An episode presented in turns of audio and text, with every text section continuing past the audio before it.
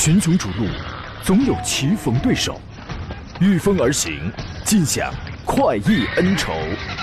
享受人车合一的至臻境界，你首先需要选对最合适的宝马良驹。精彩汽车生活从这里开始。买车意见领袖，权威专家团队聚会团购买车，专业评测试驾，主持人杨洋为你客观权威解析。这里是 Up Radio 购车联盟。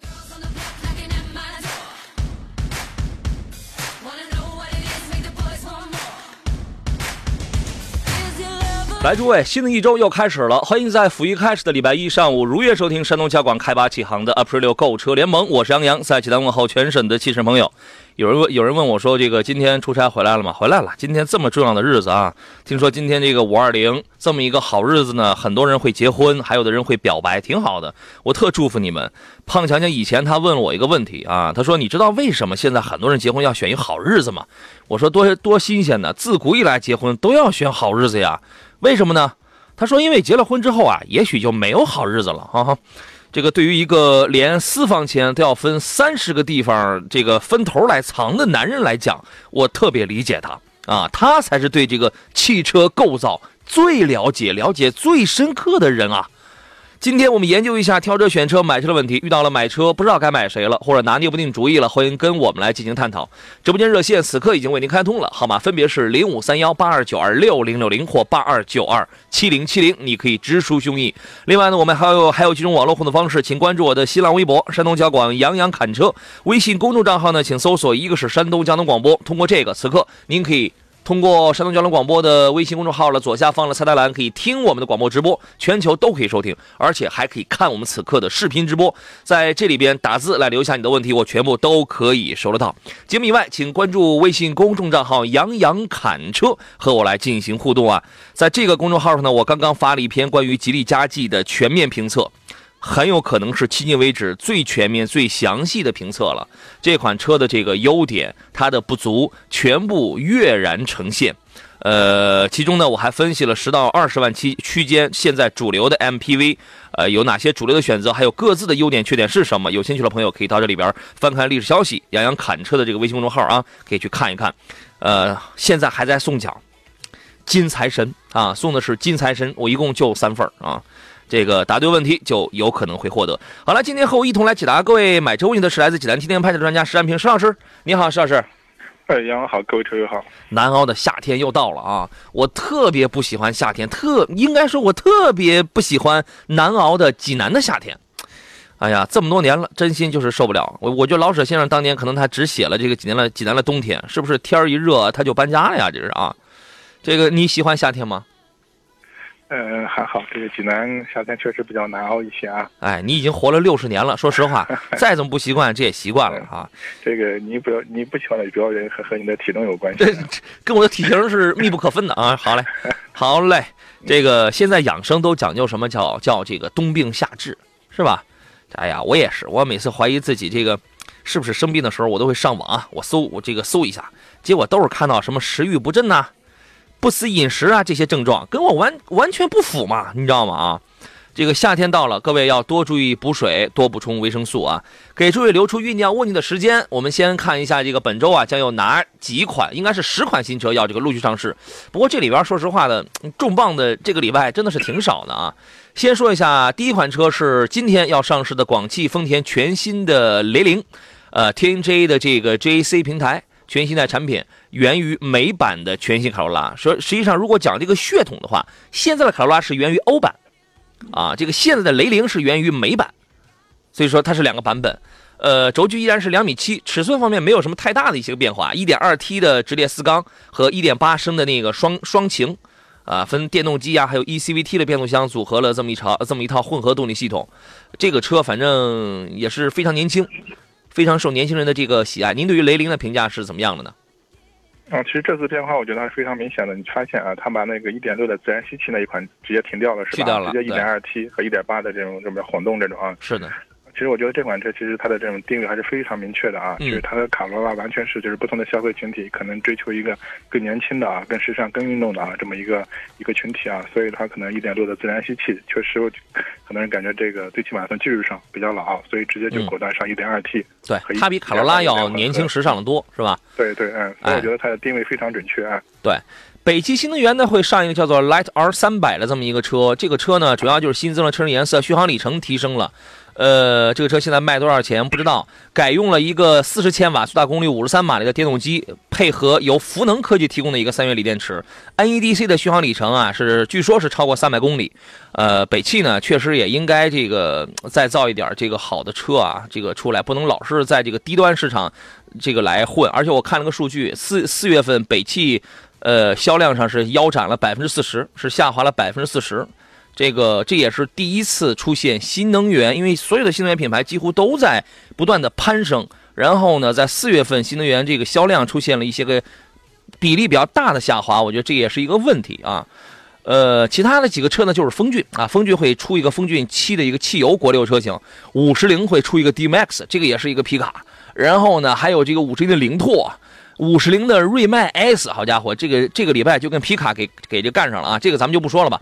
名爵会出一个 HS 20T 的 Trophy 版本，因为刚刚已经出了名爵 MG 6的2019款的那个 Trophy 嘛，其实就是呃一些熏黑的一些个套装，然后在动力在配置方面做一些微调啊。这次呢，HS 的新增车型属于 Trophy 运动系列当中的一员，还是 1.5T 发动机，配备有 Super Sports 一键加速按钮，1.5T 我们说原来 2.0T 的高配车型上才有那个。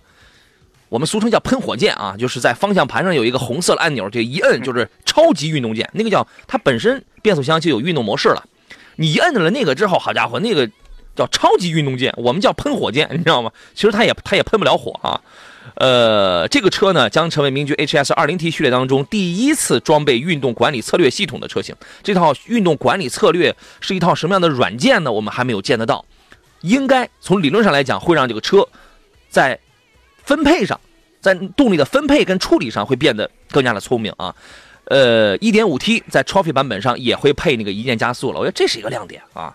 本身这个车现在已经优惠四万了，好家伙，那你顶配的车型优惠优惠完四万之后，十五十五万左右，你能买个 2.0T 的一个顶配车型，那我觉得这个价格我我是很欣赏的。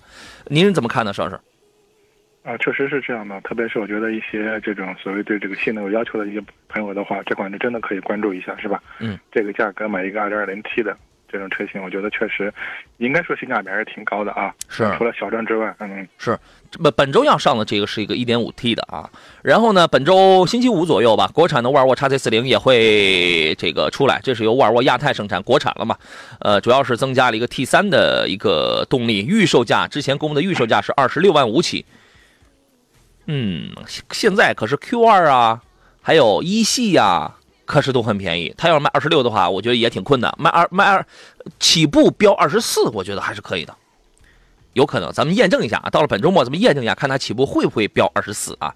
呃，T 三、T 四、T 五这几种动力啊。新款的宝马七系，刚才我们还有朋友还发了一个微信，还问的是，这是杨森问的，看好了宝马的七三零尊享怎么样？或者裸车七十五万左右的车，还有什么好的推荐？咱们待会儿咱们来说这个具体的问题啊。本周新款的七系呢，它是一个要这个上市，它是一个现款七系的一个中期改款，前边双肾的那个中网的尺寸要更大。外观更加的夸张，内饰方面最大变化就是它换装了一个全新样式的液晶仪表盘，然后用了一个最新的 iDrive 7.0版本的一个多媒体的系统，这是最新的。2.0的四缸，3.0T 的直列六缸和 4.4T 的双涡增压 V8，排量上没有变，但动力上增加了，尤其是 2.0T 的这个四缸，这个提升还是非常大的。代号上是730 Li、740 Li、750 Li，两百五十八匹、三百四十匹跟五百三十马力。这个全车由于它这个用了很多皮质内饰的这个包裹嘛，用的用 Napa 还有 Alcantara，它有它有很多的这个皮材料啊。给石老师来出一个问题啊，你觉得就是你畅想一下，广告回来之后你回答我，宝马七系内饰上用了多少平方的这种皮材料？咱们待会儿说。来，回到节目当中，石老师，你猜一下这个七系的内饰，这是一个题外话啊，我们就临时就想到哪儿，咱们就说到哪儿了。这个确实多少平不太好猜这个啊，不太好猜常常规车来说的话，啊你像如果是真皮，你像座椅是吧？可啊能几个座椅的话下来，可能至少要要有五六个平方的这个这个真皮包裹。但是如果再加上蒙的内饰板、仪表台，包括车顶的话，都用嗯真皮的话，那这个我觉得数量还是挺可观的，就 你预计，因为它是中控，嗯。这个舱门面板、座椅，所以你猜一下。我刚才因为它其实它有很多的这个材质，因为你花不同的钱，你会买到一些不同的皮料，嗯嗯嗯对吧？基本的最入门的就是一个哪怕，对吧？嗯，差不多能接近十个平方吗？是三十五个平方，啊哈，这是嗯，这是官方数据，说是说是三十五平方，我就我们也没量过啊，我们也没量过。记者男孩说，一平方真皮比老家一平方楼房都贵。这个，因为他们当时我看了有一个材料，然后他们专门就是还讲女士的那个那个那个那个包包啊，就那么一个小手包，因为这玩意儿，这个我是真不知道是这个多少钱，无感，你知道吗？人家说，哎，就那么一个小玩意儿，这个两三万、三四万。然这个然然后人家说杨老师你猜一下，我们这车里用了这个多这个多少平的这种皮材料？我当时也说差不多也就十五个平方，是吧？也那也就那样，车也就那么大。他说嗯，他说三十五个平方，他们是这么说的。有兴趣可以研究一下啊。杨森的问题，是嗯，嗯用了双层了。不知道，莫非后备箱垫儿也用上了？你知道吗？杨森刚才问的是他看的宝马七三零尊享怎么样，或者裸车七十万左右的车还有什么好推荐？呃，其实本周要上市的这个新款的这个七系啊，七系尊享的话，七但是新款七系应该是要加价的吧？应该是很讨厌，应该是要加价。你七十五恐怕是恐怕是不行，是吧？新款的七系确实提升还是蛮大的。对于它这个问题，你怎么看呢？啊，其实是这样的啊，现在七系的话，我们说还是就是一款就是属于中高级的这种轿车，还主打这种商务啊或者公务的这么一款车型。嗯，其实这个价格区间的话，嗯、你可能属于竞品车型的话，另外的话，你像那个宝马 S 的入门级是吧？奔驰另外的话 S 德，嗯，另外的话，就像德系的像 A 八这类，另外其他包括 A 八不行嗯，A 八臭味儿太大了，异味儿太大了我只能说是价格呃区间啊！对对对对，价格区间是一样的。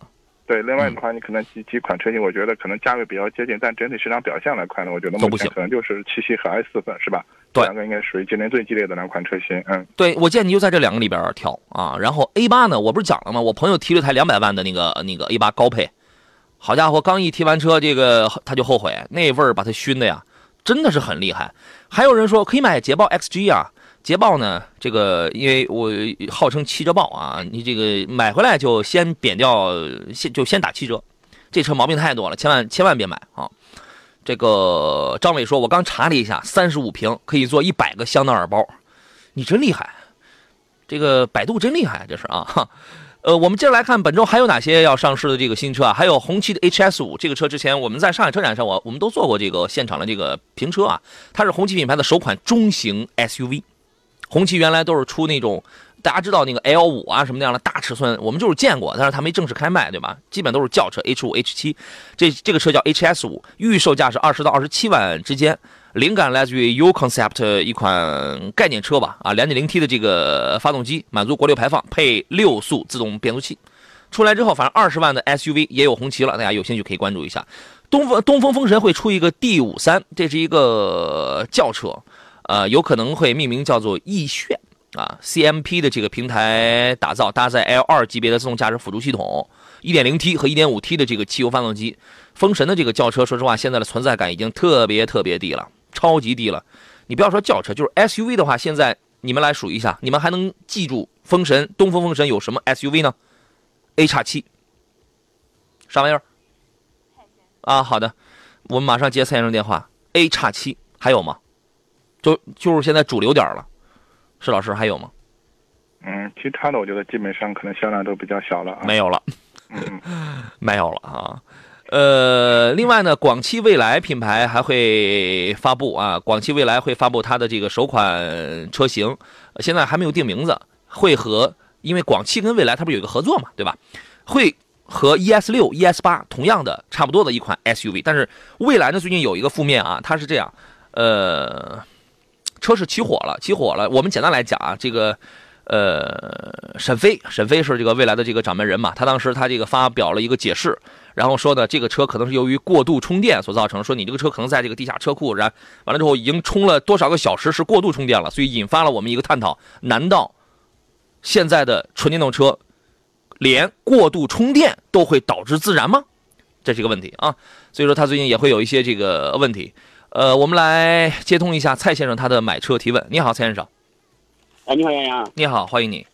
哎啊，我想那个让专家给我推荐款车。嗯，您请讲。呃，要就是十万左右，裸车十万左右。嗯。因为我的公里数比较多，一年三万到四万。嗯。买一个。挺多的。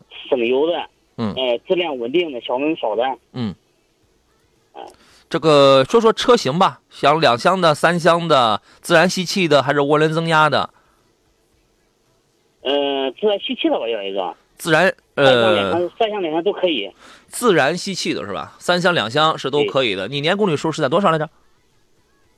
嗯，三万多。哦，三万多是吧？哦，十万左右。好，基本上这个范围缩的已经特别的小了。您多大岁数？我三十八。哦。很年轻，这个石老师，你有什么推荐呢？啊，主要是跑什么地方？市区还是高速多一些？市区。市区啊。呃，我觉得你的这个综合需求呢，我可能给你推荐看一下这个轩逸吧。嗯，一点六的轩逸这个可以，可以。对，然后轩逸我我我我买个什么配置比较好啊？你十万落地能买个中配了。中配是吧？对。卡罗拉是价位高一点是吧？卡罗拉不高，卡罗拉便宜，但是它没有自然吸气了。你这意思吧？对，它一点 T 那个怎么样？那个那个车可以买吗？省油是省油，你看你几个人开啊？动力差是真差。基本上我就一个人开。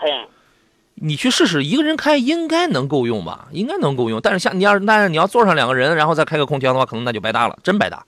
我有朋友他就开这个啊，一点 T 不没动力不行哈。你去试一试，他对呃对不同的人来讲，可能他需求不一样。你要你要让我去开的话，我觉得是真不行。我想买个雷凌的，这这东营这边没有货了，都已经。这俩车现在都没有自然吸气的，都没有了是吧？对。哦。轩逸是个很好的选择。这些都都，我想买了也没货了，现在主要是雷凌了。嗯。济南也没有是吧？我不知道，他他现在他已经不生产自然吸气的了，你买不到了。对对对对对，嗯。买轩逸吧。那好。好。好。好嘞，再见啊！好嘞，拜拜。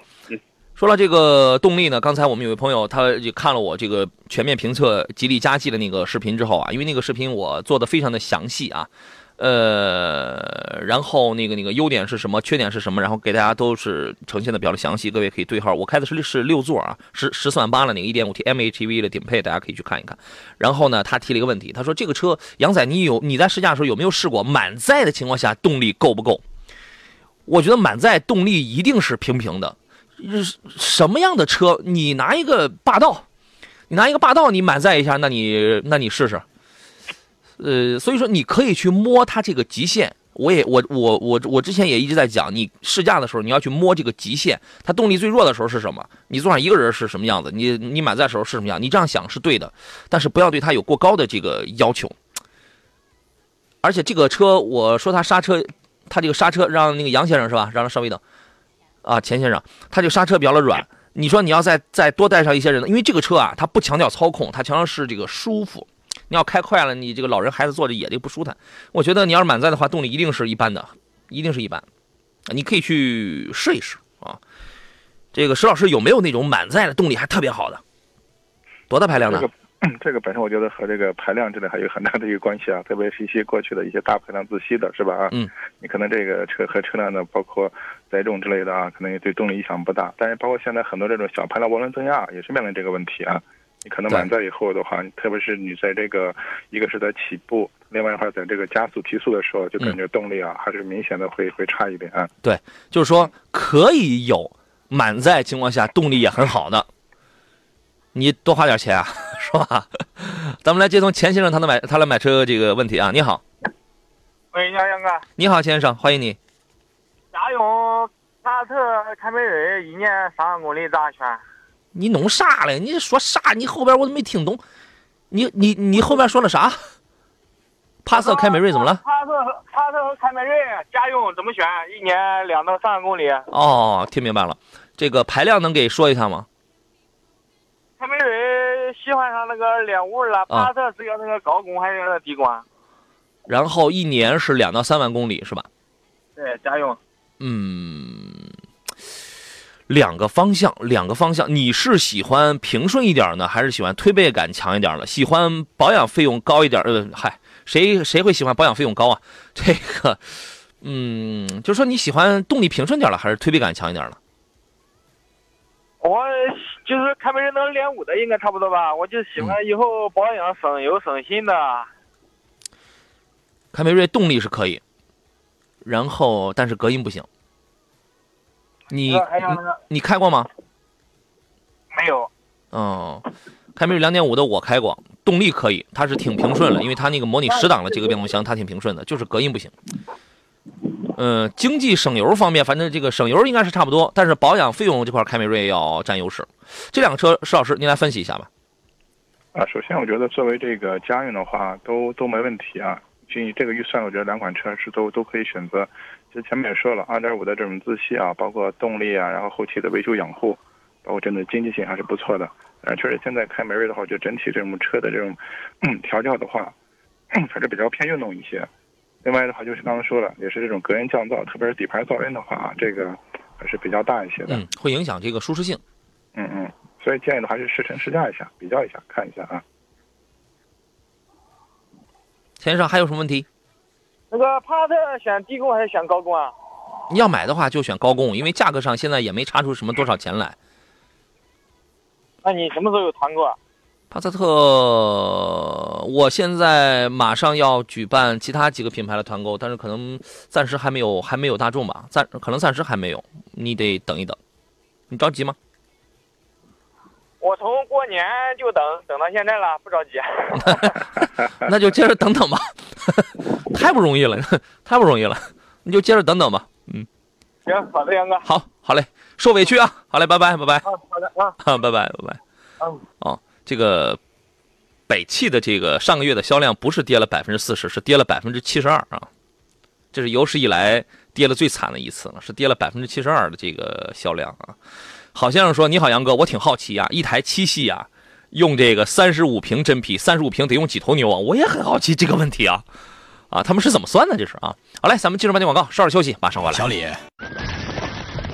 群雄逐鹿，总有棋逢对手，御风而行，尽享快意恩仇。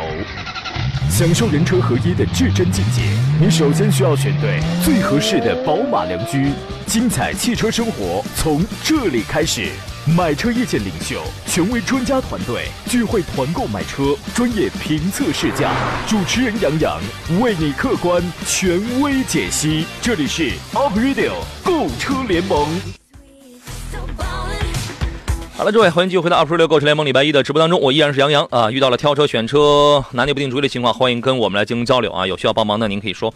呃，直播间热线是零五三幺八二九二六零六零或八二九二七零七零。另外还有一些网络互动方式，请关注我的新浪微博“山东小广杨洋侃车”。有什么事儿啊？这是官方的这个消息啊，从这儿发布，您可以随时艾艾特我，圈儿 A 我提问，然后我会给您来这个回复。发发私信不要，因为私信太多了，我有时候我那个可能看不见。然后呢，微信公众账号一个是山东交通广播，通过这个可以听广播、看视频。另外呢，还可以关注杨洋侃车的微信微信公众号。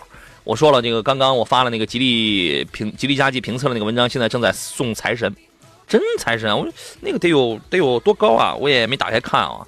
这个我就打开，我就给你们拍个照片，我就赶紧给你们又装上，又把绳子又给系上了。金财神啊，你可以去领一领。然后啊，刚才那个忘了说了，有有人不是问我那个佳绩满载的情况下动力够不够吗？我反正我就加我三个人一三个人一条狗，我觉得还好吧，还好，因为我对这个车我 1.5T 的这个油电混作为一款以舒适为主的 MPV，我不会要求它有很很好的操控性。我考虑的场景是我用这个车我带孩子也好，我带我爹娘也好，我要让他们平稳舒服。啊，谁拿这个车去那个飙车去？这不可能，他也他也飙不起来啊！还有一有一条一百多斤的狗，这么得有得有一百多斤，我觉得啊。这个今天坐上宾的是济南天天拍车的石占平石老师，你好，石老师。哎，杨好，各位车友好。我们来接通线上等候的张先生，他的买车提问啊。你好，张先生。哎，你好，杨洋。你好，欢迎你，先讲。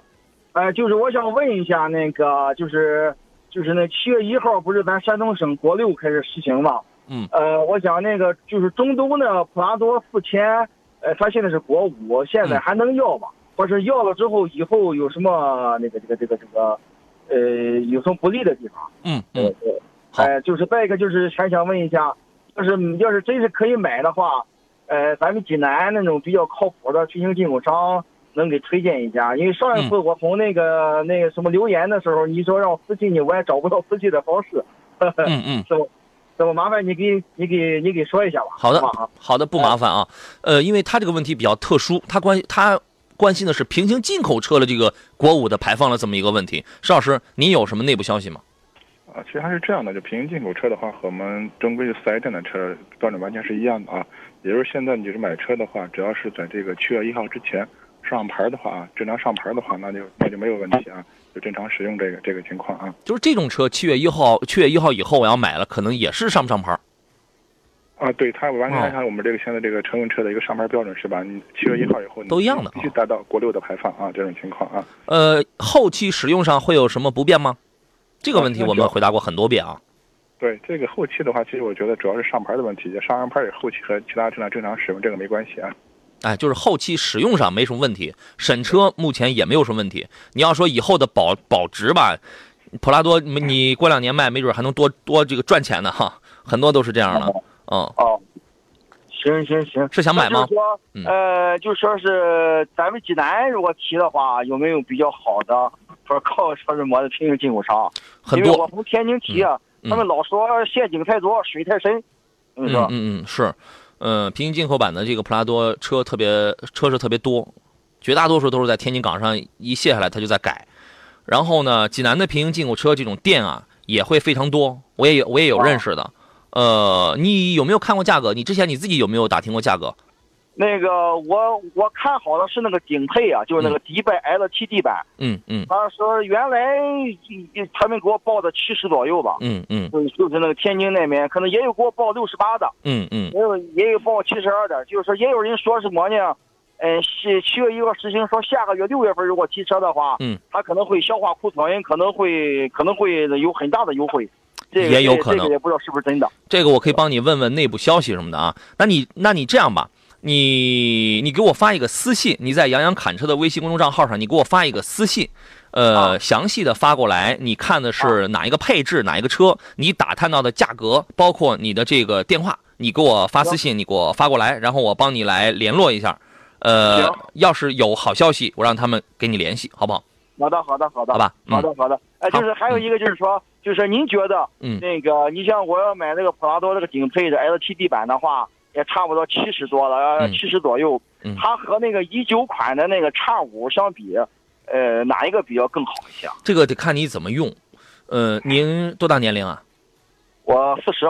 四十啊，你是怎么用？你是经常这个拉出去玩呢，还是说是城市铺装道路多，考虑舒适性要多一些？反正就是一差不多，我就差不多，嗯，还是以城市多多一点吧。然后嗯买普拉多的意思就是想，就是没事儿的时候可能出去个跑个远的地方玩一玩啊，去个嗯。草原，去个么的，嗯，这些地方逛一逛，嗯，呃，就是就是就是或者有可能的话去个西藏或者怎么着的，这些嗯这些这些情况，呃，这在。但是大部分使用还是在还还是在那种市市里啊、嗯。工地啊，就是说，因为我是做工程嘛，嗯，可能是有的时候可能可能可能跑跑工地，再加上现在工地也不像以前那样，哎，全是泥泞的，嗯呃，基本上也挺好了，反正是。嗯嗯嗯叉 五的叉五的操控啊，跟配置要更好一些，而且这一代的叉五还有这个 L 二级别的智能安全驾驶，这些是普拉多没有的。但是普拉多的好处是什么？第一，它可能符合，它可能我的个人判断，可能比较符合您的这个年龄跟你跟你的这个呃职业特征。二一个呢，你要说你要上哪玩，你上西藏也好，你要上哪也好，它不那么娇贵，它不会把你扔在哪儿。所以我可能会倾向于，哦我可能会倾向于这个普拉多会多一点。石老师，您呢？哦，其实其实两款车的话，这个风格定义完全不一样的啊。对。有朋友经常说的开普拉多感觉像在开船，明白这什么意思吗？就它整个的话可能不讲究什么动力和操控这方面啊，整个我觉得它的方向都比较模糊这种情况。它主要还强调一个功能，就是一个通过性和脱控性这方面的啊。嗯。而整个 X 五的话，它就是完全侧重于公路驾驶啊，特别是有些朋友对这个车的操控方面有感有有这种要求的话，那可能公路驾驶车这种感受的话啊，可能还是 X 五更有优势啊。所以这两款车它嗯完全是针对不同的用途啊，不同的消费群体，哎，是这样的啊。对。风格完全不一样。严格来讲，叉五也不会说是你去不了西藏，它是它也不会，就是说它不像普拉多那么的泼辣吧。哦，好好，对行行行，好谢谢哈。好，那你哎琢磨琢磨啊哎。好嘞，给我发个私信就好嗯，好嘞，再见，好嘞，拜拜啊。我们线上还有一位张先生是吧？你好，张先生。啊，行，这个两位张先生把导播给忙坏了啊，咱们待会儿咱们再说。来，我趁机插播两个活动喽。好了，张先生回来了，咱们来听听他的买车提问啊。你好，张先生。哎，你好，你好，您请讲。呃，就就那个我那个前两天我跟我对象去看那个，就那个奥迪 A 五，嗯，呃，就是那个一九款的，然后他然后他们现在是那个国五，就是那个国五款的，现在优惠，嗯就是也那个挺大的，现在可能是三十三万，呃多一点儿，现在就能提了。就我嗯就就我现在就想就是那个想知道一下，这个 A 五的这个车就是有没有什么那个很明显的缺点嘛？嗯，您刚给我发微信了哎，对对对啊，我还没来得及给您回复啊。呃，是夫人开是吧？对对对，嗯邵呃邵老师，您来评价一下这个车有什么明显的缺点？嗯，其实客观来说的话，A 五的现在的保有量啊，并不是特别多啊，这种情况。但实际上，从身边包括一些车友反映的话，其实 A 五这款车的话，整体来说的话，倒没有什么你太担心的什么问题或者小毛病这一块，只是目前来说的话，这个保有量比较低一些。嗯啊，这种情况情况啊，可能它是属于类似这种轿跑这种风格吧。啊对，然后身我觉得没什么问题。嗯，配置可能不算是特别高，开起来噪音大一点。另外，小小拓是 A 五车主啊，他反映过这个车漆要软一些，其他的都还好。哦哦，就那个什么，现在那个泰安就是他们现在就是现车只有两辆，然后我问了一下，就是价格现在是三十三万八，你觉得这个价格可能那再就是再优惠一点吗？还能？三十三万八是哪一款？是是四零时尚还是哪一款？嗯，是就是那个他们那个配置最低那个，就是那个时尚款那个。就是四零四零时尚原原价是三十七万那个是吧？哎，对对对对，应该还能再便宜点儿吧？我觉得现在国内好像比较低的价格在三十还是三十一左右上，好像是，应该还能再便宜点就是说您就就就就是说您觉得价格还能再便宜个就是一万到两万左右是吗？呃，对，你可以再谈谈试试，因为你像奔驰、宝马、奔宝，他们这些价格呀，它这个比较乱，它这个、你像国呃，它你那个是国五的是吧？对对对，是是国五的。如果是国五的话，一进入六月初，它就必须它就往外甩货了。哦哦哦，来，回到今天最后一段节目当中，时间飞逝啊，又是又只给只留给我最后十二分钟了。石老师，刚才你那个跟这个张先生有一个 A 五的，你还有一个什么话要说来着？刚刚张先生说不是这个店里现在有两台现车嘛，是吧？啊，嗯所以我提醒一下，就是还是要看一下这两个车那个出厂时间啊，看一下名牌出厂时间这个啊，不要买到这种库存车，因为本身这种车的话，可能平时买的话四 S 店现在比较少，嗯那都要是有订车周期的是吧？嗯但是现在有现车的话呢，重点看一下这出厂时间是吧？嗯，嗯嗯，明白。哎哦，好好，好吧，张先生啊好好好，啊，你就研究一下它这个出厂时间，完了之后呢，再打再多方打探一下价格。另外，你再猫着，你再盯着，你看六月六月六月初的时候，你看它还有没有优惠啥的，是吧？行行，好好好，哎，好嘞，好嘞，再见啊，好嘞，好嘞，拜拜。嗯，因为一旦进六月初的话，这个绝大这个所有所有的国五必须要甩了，因为因为不甩他就他就没办法了。表情说：“老师好，去看了探岳，打算提车了。国五跟国六 A，国六比国五贵一千五。销售说国六 A 是假国六，没必要买国五就行。老师该咋办？这个销售也是挺想给你省钱的，但是他凭什么说人是假国六？你这个东西何来假国六啊？这个你怎么看这事儿呢，邵老师？啊，其实这个销销售部那个说法，我们没必要去探究这个情况。现在本身四 S 店的话，还是希望把国五的车尽快清理库存嘛啊，还是希望哎买国五的是吧？对，你就你就你就实话实讲就行了，你就想清库存，这不就完了吗？对吧？呃，买国五买国六，这个倒是也没什么太大的差别，谁便宜就买谁，就差这一千块钱，一千五百块钱，您自个儿定就是了啊。凤舞天阳说，怎么样算库存车？一八年十二月份算不算？看你看是什么车，你要是不太好卖的车呢，我们业内的话，嗯一般说这个车的话，可能库存超过一年时间啊，嗯这个就叫库存车。但是有些畅销车型，你可能本身现在大概几个月那就算了。都需要等，结果还放了半年以上，那这个对啊绝对是不正常的啊。畅销车型你几个月那，可能那就算是小库存车了。你要是卖不动的车呢，你这个你到现在为止六个月，那也那也那也不怎么算是库存车啊。对，一般是一年这个时间时间节点。啊再一个，我说了很多年了，不是说试驾车、库存车就不能买，你便宜那凭什么不能买？对吧对，那这价格还要体现出来啊。对我们来接通韩先生他的买车提问啊，你好，韩先生，哎，你好，你好，欢迎你。那个我最近是帮朋友看这个荣放，我不知道这个车怎么样，有时候想。是现款的是吧？嗯，对，二点零那个，哦，两点零的直接买就行，这个车没什么特点，就是有有什么缺点吧？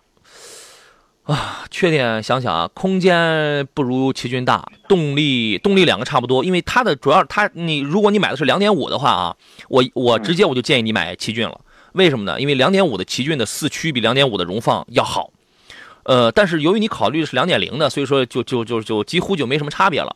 荣放也没什么明显的缺点，原来变速箱因为丰田的 CVT 的变速箱里边有一个硬件它是干涉，但是后来那个问题它是召回了。找回了应该就解决了了吧？邵老师，您您还了解荣放有什么先天的这种问题吗？就呃因为这刚开始看是，嗯嗯嗯，嗯，这款车其实听听石老上市也师意见不短了，应该目前大家整体反馈应该还没有什么太大的问题啊。对，就是挺稳定一。个皮实耐用啊，我觉得整体的稳定可靠性、燃油经济还整体还可以，嗯所以家里完全没问题啊。对，可以买。啊，可以买。对我想问他皮实耐用啊怎么样的？那既然老说皮实耐用了，我们就可以考虑这个事儿。可以可以现在感。觉他换代可能让价，感觉还挺高的。现在呃，现在应该两点零的入门也就十五万多吧？觉得可能要上新款是吧？啊，对对对，马上要上新款嘛。哎呦，你你先上网查查那个新款，我觉得真难看，所以扭过头来还不如买现款，我没注意新款什么样的。我说挺难看的。嗯嗯，昨天看车看到这款车了，嗯因为刚开始看不了解它的这些什么东西，嗯嗯反正当时是试驾就想买凯美瑞来的，它是两个概念车嘛是。嗯嗯试驾凯美瑞感觉觉得它底盘觉得特别不舒服，然后噪音感觉特别大。嗯但是试驾那个荣放都感觉就是一个 SUV 比这个轿车还要舒服一点，哦，而且驾驶上去还感觉还行，所以我就想问一下这车怎么样？你看咱俩刚好就两个相反，我我就喜欢开轿车，你知道吗？没所谓这个啊，这个啊不在这个，主对要当时感觉那个开车的感觉，感觉凯美瑞好像好像挺差那种感觉。啊啊，这个车呃，荣放这个车你完你完全可以买，没问题。嗯，好嘞，我哎谢谢了啊。好，好嘞，再见，您别客气啊，好嘞，拜拜啊。Q 人说，杨老师，我的车拉六个人没问题，还有还有个问题，你懂的，你废话，你弄一个这个三点零 T 的奔驰吧，你你拉六个人那个当然没啥问题，但是你那车你也得能坐开六个人啊，你是你是吧？你这个还有个问题你懂的，我就不告诉你，他其实一直就想问那个我评测里边那个男一号帅帅啊。帅帅到底是几岁了呢？那是我出的一个有奖互动的问题，我就不告诉你，我不告诉你啊！不将就先生说：“杨你好，选一辆车，媳妇儿开，看的是君威 1.5T 的豪华，雅阁 1.5T 的豪华。哎呦，你的问题被别人的淹没了，对不起，你的问题被别人的给顶掉了，我已经彻底找不到了啊！我我来接通一下啊！张伟说，今天在路上看了一辆新款的荣放，怎么样？是漂亮还是还是难看啊？一人一个口味吧。呃，我们来接通宋先生他的买车提问。你好，喂，你好，你好，宋先生，电话接通了。喂，哎，你好，你好，杨老师。你好，请讲。呃，我想问一下，二十万左右落地的 SUV，呃，您这边有什么推荐吗？哇，好多呀！你有什么条件吗？那个，我的条件大概是一年四万公里啊，嗯然后那个经济性就用起来经济性比较高的车。嗯四万公里啊。嗯，呃，什么系别？你有什么想法吗？我大概看了 CRV，、嗯。呃，然后大众就上汽和那个一汽的大众的几款 SUV，嗯，然后我比较了一下探岳啊和 CRV 就是两款，我我不太喜欢 CRV，它的噪音比较大。嗯嗯，你那你看的一定是一点五 T 的啊，对对，一点五 T 的。嗯嗯嗯，然后看了探岳啊，一年四万公对对，里，探岳。探岳养护费用也不算特别便宜，它养护一回，嗯，正常养护一回都得八百来块钱吧？他那个我看了，他是建议一万公里的哦那个保养一次，好像是啊。哦哦哦，那还那还可以，因为二十万左右的这个车啊，这个 SUV 实在是太多了。你想要五座的还是想要七座的？五座的，五座的。五座的啊，空间是不是得大一点了？嗯，对，我看了一下，我我四米五左右就可以了。哦，你的要求并不高，四米五左右就这个、啊这个就能满足。德系里边这样，呃，石老师，呃，这个问题啊，我们按系别来讲的话，可能是最清晰的。德系里边呢，一个有探岳，一个有途观 L，还有一个有科迪亚克。但这三个里边呢，我的一个建议是你考虑一下途观 L，因为科迪亚克的方向机有毛病，然后呢，探岳实际上整个的设计风格上不如途观 L。呃，其他还有还有还有什么系别？什么日系、韩系的，邵老师您给推荐一下吗。啊，其实日系的话，这个刚才提的这个 CRV 是吧？啊，CRV 的话就是应该他说的 1.5T 的啊那款车。这款车我们可能经常听节目的听友都知道，还是这个机油增多这个情况啊。我们现在心里还不是特别有信心这个情况。除了这个 CRV 天暖和点就好了。嗯。啊，除了 CRV 之外，刚才前一位车友问的这个荣放是吧？那。我觉得像奇骏啊，我觉得这个如果二十万左右的话，买一个中。百二点五的这种中高配车型的话，嗯，整体的这种空间输入度也是不错。嗯嗯，这是日系的啊，汉兰达倒是也能买，但是你得添稍微添一点了啊。然后呢，法系的在在这个价位呢，呃，基本上你你不用考虑，它有便宜点的什么 C 五 C 五那样的，你就我觉得你你先不用考虑了。韩系在这个价位呢，其实就一个就你就考虑一款车就好了，就是刚出的第四代的新胜达，这你可以看这个。其他的国产呢，在这个价位啊。呃，除非你你如果需要越野的话，你就考虑一呃一个荣威的二叉八，一个长安的 CS 九五。你如果呃 CS 九五其实它是它是承载车身，它也它也不是一个先天的一个越野车。荣威二叉八是，呃日系里边你如果考虑越野的话，你还可以加一个途达。呃，国产品牌你就考虑一个领克零一，可以了，车挺多的了。那个奇骏的话，呃，落地大概得多少钱？奇骏，你二十哎，二呃两点五的那个，上个礼拜那个我在节目上帮我们那个听众现场办公，现场问的一个济南的有一个正常优惠是二十二万多吧？是哎，是不是二十二万多就可以买个两点五升的？两点零升的应该在十六左右。哎，裸车。裸车价格。裸对，我们说的是裸车价格。裸车价格。对。哦，好好的好的好的。啊，你可以参考一下，你看，你可以你从这里边你再筛选一下，好吧？好的，好的，好的，好嘞，再见啊！好嘞，拜拜，拜拜。好的，谢谢你啊，拜拜。嗯，回忆说，杨老师咨询一下，农村城镇啊，用哪几种车比较合适？时风，时风，路路畅通，用那个是最，那个可能现在都找不到了吧？现在啊，这个村村通的这个农村的这个道路特别的好，你说用哪几种车比较合适？我觉得这个也看你比你比如说你的收入情况、你的个人喜好情况、你的家庭用途，我觉得什么车都挺合适的。你现在，我现在我回趟老家，你一看，好家伙，人家个个开的车比我都好多了。我跟你讲啊，这个什么车都有，什么车都有。你家里人丁兴旺的，你弄一台大 MPV 开着；你自己上下班代步的，那更是没人管你，你想开什么那那你就开什么。现在不是取决于路了，取决于你的收入跟你的这个个人喜好啊，你可以琢磨琢磨啊。呃，来看其他朋友的问题了。王靖国说：“我想买辆三十万左右的车，可以推荐一下吗？”